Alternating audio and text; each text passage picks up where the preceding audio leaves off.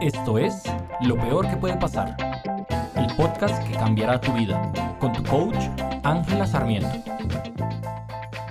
Buenos días, buenas tardes o buenas noches, cuando sea que me estés escuchando, espero que estés muy bien. ¿Cómo estás hoy? ¿Cómo te sientes? Realmente respóndeme estos comentarios en el podcast porque en serio me interesa saber cómo estás. Bueno, nuestro tema de hoy son las emociones y aunque suene chistoso, este tema me emociona un montón, tal vez porque considero que realmente cuando entendemos lo poderoso de lo que te voy a contar hoy, nuestra vida cambia del cielo a la tierra. Así que por eso, si lo ves necesario, escucha este podcast varias veces para que puedas realmente interiorizarlo y para que tu cerebro aprenda a partir de la repetición, que es como realmente todos aprendemos. Listo, entonces vamos a empezar. ¿Cómo podemos lidiar con nuestras emociones? Lo primero que deberíamos hacer es entenderlas. ¿Y cómo vamos a hacer para entenderlas? Vamos a repasar unas descripciones básicas de lo que son las emociones para que podamos tener un contexto mucho más claro y de otra manera un poco más técnico y todos estemos en la misma página. Nuestras emociones son básicamente toda reacción emocional y física que tenemos como respuesta a un pensamiento. Como veíamos en el podcast de la semana pasada, Tal y como podemos controlar nuestros pensamientos, también nuestra naturaleza nos permite la maravillosa capacidad de no solo controlar, sino también de crear los pensamientos y sentimientos que queremos tener en nuestras vidas. Esto es importante porque nuestros sentimientos tienen la principal función de motivar nuestras acciones. Entonces, dependiendo de lo que sentimos, así mismo actuamos. ¿Qué quiere decir esto? Que cuando te sientes inseguro o incapaz, tu actuar buscará ser consecuente con eso, incluso de una forma inconsciente. Es lo que se conoce como autosaboteo. Muchas veces nosotros nos encontramos en situaciones en las que decimos, es que yo me sentía tan nervioso que por eso perdí el examen. Realmente lo que pasa no es que pierdas el examen por sentirte nervioso, lo que pasa es que el estado de nerviosismo hace que tomes acciones con una capacidad cognitiva alterada que te va a dar los resultados que estabas previendo. Pero eso es un tema para otro día. Sigamos. Para tener el control emocional que muchos de nosotros deseamos con ansias, yo te recomiendo principalmente seguir cinco pasos que no solo nos darán luz sobre las diferentes emociones que sentimos, sino que también sobre cómo es la manera correcta de ser consecutivos con ellos. ¿Para qué? Para que sirvan a nuestro propósito de vida, pero sobre todo sirvan a nuestro bienestar. Los pasos son los siguientes. Toma nota. Primero, identifica el sentimiento. Segundo, nombra el sentimiento. Tercero, reconócelo o acéptalo. Cuarto, pregúntate, ¿me construye o me destruye? Quinto, reemplázalo. Estos pasos no son tan sencillos como parecen y por eso lo que quiero hacer es que revisemos cada uno a detalle para que puedas realmente no solo comprenderlos, sino también ponerlos en práctica en tu propia vida. Vamos entonces a empezar con el primero. Identifica qué estás sintiendo. Para este paso necesitas saber que en nuestro entendimiento humano existen varios tipos de sentimientos. Los sentimientos o emociones básicas como lo son la tristeza, la felicidad, la rabia, el asco, el miedo y la sorpresa. Emociones positivas, donde entran emociones como la alegría, la emoción, el júbilo. Emociones negativas como la tristeza, el rencor, la soledad, entre otras. Emociones neutras o emociones que dependen de cómo las asimiles para tener una connotación. ¿A qué me refiero? Por ejemplo, la sorpresa es una emoción neutra, puede ser positiva o puede ser negativa. Y por último, las emociones sociales. Son estas emociones que son generadas hacia alguien más. Por ejemplo, la envidia y los celos. Entonces, cuando pares a identificar qué estás sintiendo en tu cuerpo, concéntrate en cuáles son las sensaciones físicas que se manifiestan en ti. Muchas personas dicen que se sienten como vibraciones energéticas en el cuerpo. Pregúntate, ¿qué estás sintiendo? ¿Dónde lo sientes? ¿Cuánto tiempo dura la sensación? De esta forma podrás asimilar de una mejor manera qué emoción o qué sentimiento estás experimentando para luego poder avanzar. Listo. Número 2. Nombra el sentimiento. Este es un paso muy importante, no solo para que puedas empezar a categorizar tus emociones y no las mezcles o confundas. Es decir, que no digas tengo nervios cuando en realidad te sientes abrumado o estresado. La connotación es importante para saber cómo abordar y solucionar las emociones que estamos sintiendo. Adicionalmente, esta práctica ayuda a diferenciarte o a separarte de tus emociones, muy parecido a lo del ejercicio que hicimos con los pensamientos. Esto quiere decir que dejarás de decir soy una persona triste o es que yo soy triste por naturaleza y vas a empezar a decir siento tristeza, que son cosas muy diferentes. Recuerda que cuando nos separamos y perdemos la identidad con nuestros pensamientos y nuestras emociones, tenemos y adquirimos un control sobre ellas. Si te identificas con tus emociones o con tus pensamientos, te va a costar mucho más trabajo salir de ellas o redireccionarlas hacia donde realmente quieres estar. Así que para esto es este ejercicio. Nómbrala, la emoción que sientes, para que te des cuenta que no es parte de ti, sino es algo que estás experimentando. Recuerda decir la siguiente frase. Estoy sintiendo emoción o en este momento me siento emoción. ¿Listo? No lo olvides, es en serio muy importante. Tercer paso, reconocerlo o aceptarlo. En este paso, así como nombramos nuestras emociones y las reconocemos como algo externo a nosotros, necesitamos también reconocer y aceptar que estamos experimentando esa emoción particular en ese momento particular. ¿Esto qué quiere decir? Que al igual que con nuestros pensamientos, si en lugar de aceptarlos optamos por ignorarlos o reprimirlos, lo único que vamos a lograr es intensificarlos y hacer que ellos persistan. Recuerda que lo que resiste, persiste. Entonces, ¿cómo vas a hacer para aceptar este sentimiento? Obsérvalo y pregúntate, ¿cómo se siente en tu cuerpo? ¿Lo sientes como una presión en la garganta? ¿Lo sientes como presión en el pecho? ¿Lo sientes como un tirón en los hombros? ¿O lo sientes como una presión o lo sientes como algo suave y ligero? Cómo lo sientes en tu cuerpo. Está atento o atenta a que otros sentimientos o pensamientos desencadenan en ti. ¿Esto qué quiere decir? Que muchas veces nosotros sentimos tristeza y ese es nuestro principal sentimiento. Estamos tristes, pero al mismo tiempo empezamos a sentirnos débiles. ¿Esto qué quiere decir? Que, por ejemplo, a veces sentimos tristeza y al mismo tiempo empezamos a desencadenar otros sentimientos, por así decirlo, complementarios. Entonces, nuestro sentimiento principal es la tristeza, pero con el tiempo, que el tiempo pueden ser cinco segundos, pueden ser días, empezamos a sentir también rechazo, empezamos a sentir soledad, empezamos a sentir otras emociones y sensaciones físicas en nuestro cuerpo a partir de una principal. Entonces hay que tener también en cuenta qué desencadena este sentimiento y qué pensamientos, es decir, Muchas veces solamente con sentir tristeza desencadenamos pensamientos en nuestra mente que no tienen nada que ver. No sé si a alguno de ustedes les ha pasado que cuando ven una película triste lloran y se preguntan, pero ¿por qué lloro por esta película triste? Obviamente no estás llorando por lo que pasa en la película, estás llorando porque estás teniendo un pensamiento asociado a la emoción que te transmite la película. En mi caso particular, hay una película que se llama Armagedón, muy emocional. El final, cuando el papá muere, es emotivo, causa tristeza, y mi pensamiento es imaginar que pierdo a mi papá. Por eso termino llorando todas y cada una de las veces.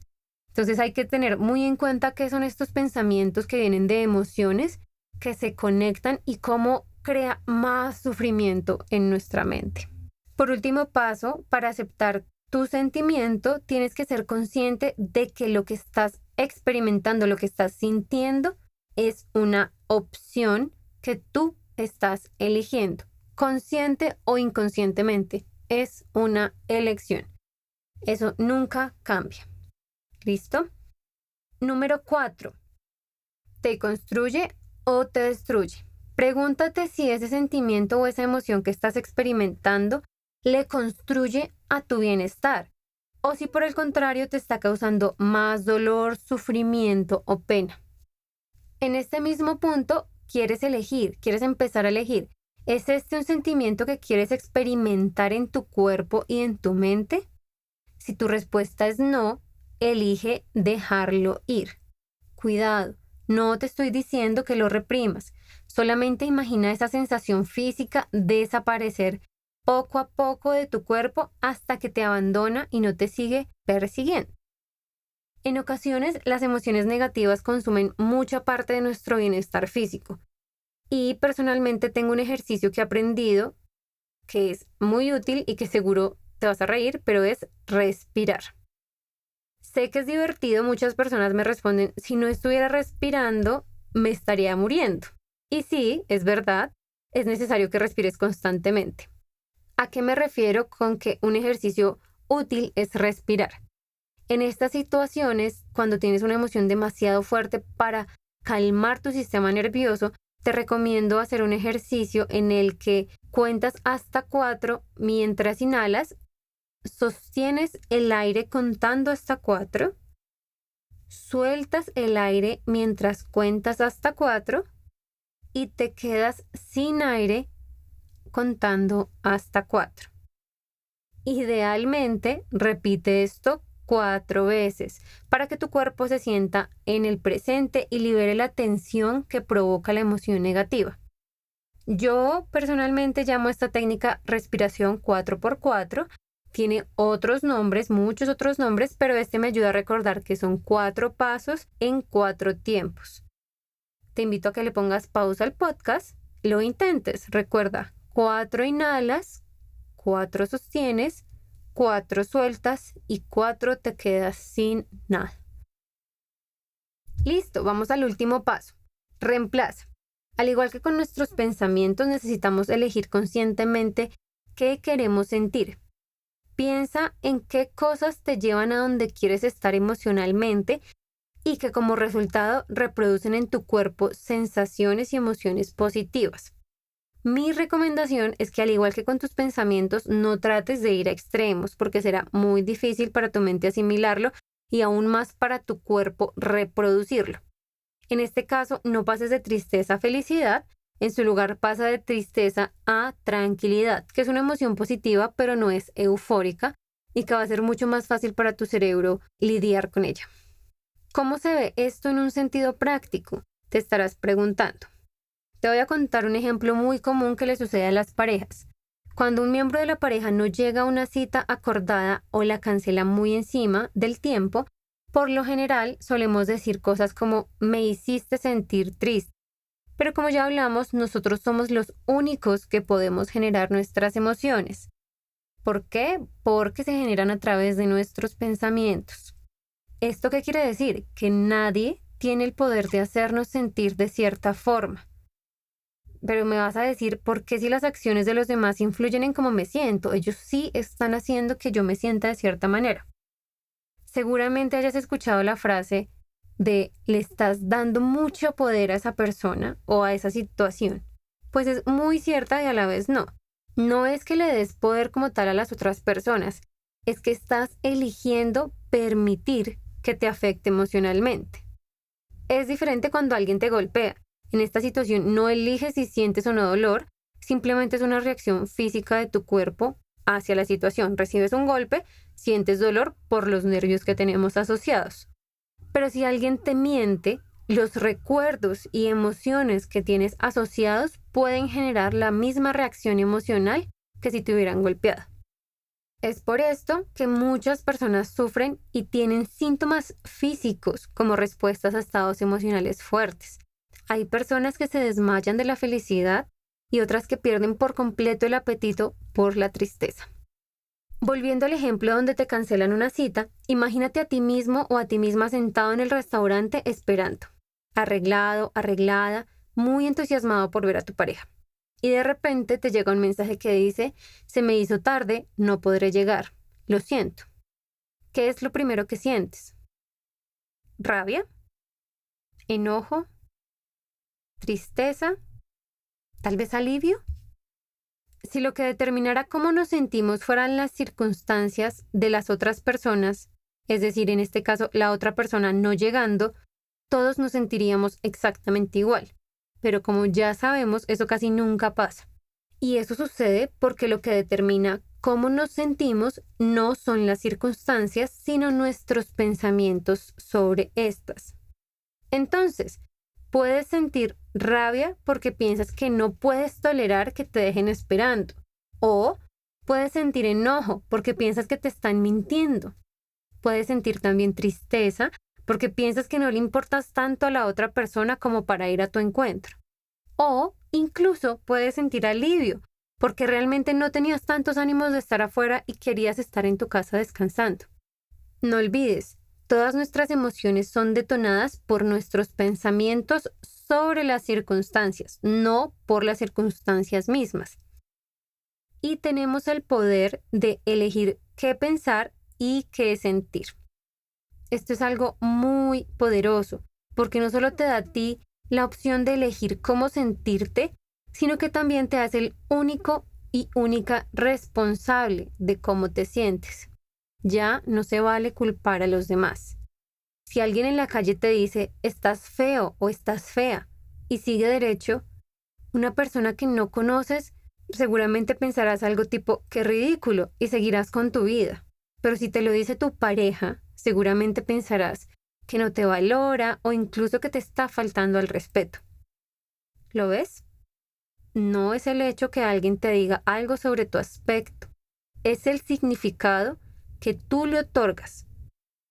Eso es lo que desencadena tus pensamientos y tus sentimientos. Adicional a esto, es importante que recuerdes que tus emociones son el principal detonador y motivador de tus acciones, lo queramos o no. Si actuamos dirigidos por una emoción negativa, seguramente tendremos acciones negativas de las que no solo nos podamos arrepentir posteriormente, sino que seguramente no nos contribuyen.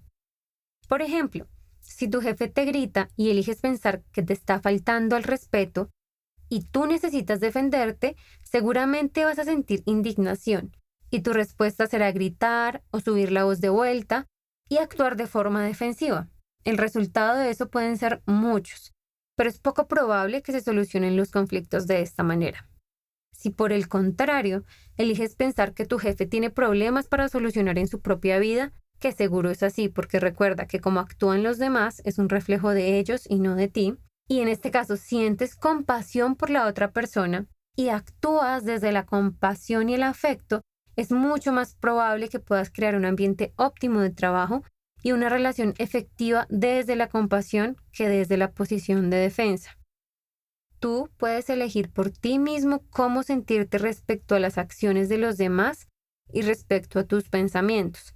Esto va a tomar que pares al momento de que suceden las cosas, pares, examina tus pensamientos, examina tus emociones antes de actuar. eso se refieren con piénsalo dos veces antes de actuar. Revisa pensamientos, emociones y luego decide cómo actúas. Te invito a reflexionar sobre los sentimientos que eliges conscientemente e inconscientemente experimentar. Nosotros como seres humanos tenemos la capacidad de elegir siempre. Así que te propongo que elijas sentimientos positivos. Ojo, no digo que te sientas siempre bien, siempre feliz. No, ese no es el punto de este trabajo. El punto es que elijas lo que quieres experimentar y sentir y que te gusten tus razones. Por ejemplo, si un familiar tuyo fallece, probablemente quieras sentir tristeza y duelo en lugar de felicidad y alegría constante. Pero si tu pareja te grita, tal vez prefieras sentir enfado o impotencia, o en su lugar prefieras sentir compasión y apoyo. Recuerda que está en tu poder el decidir qué y cómo te quieres sentir. Gracias por escuchar y espero que esta semana pares a examinar tus emociones y cómo actúas sobre ellas. No olvides que puedes ir a angelasarmiento.com para más información y coaching personalizado. Un abrazo.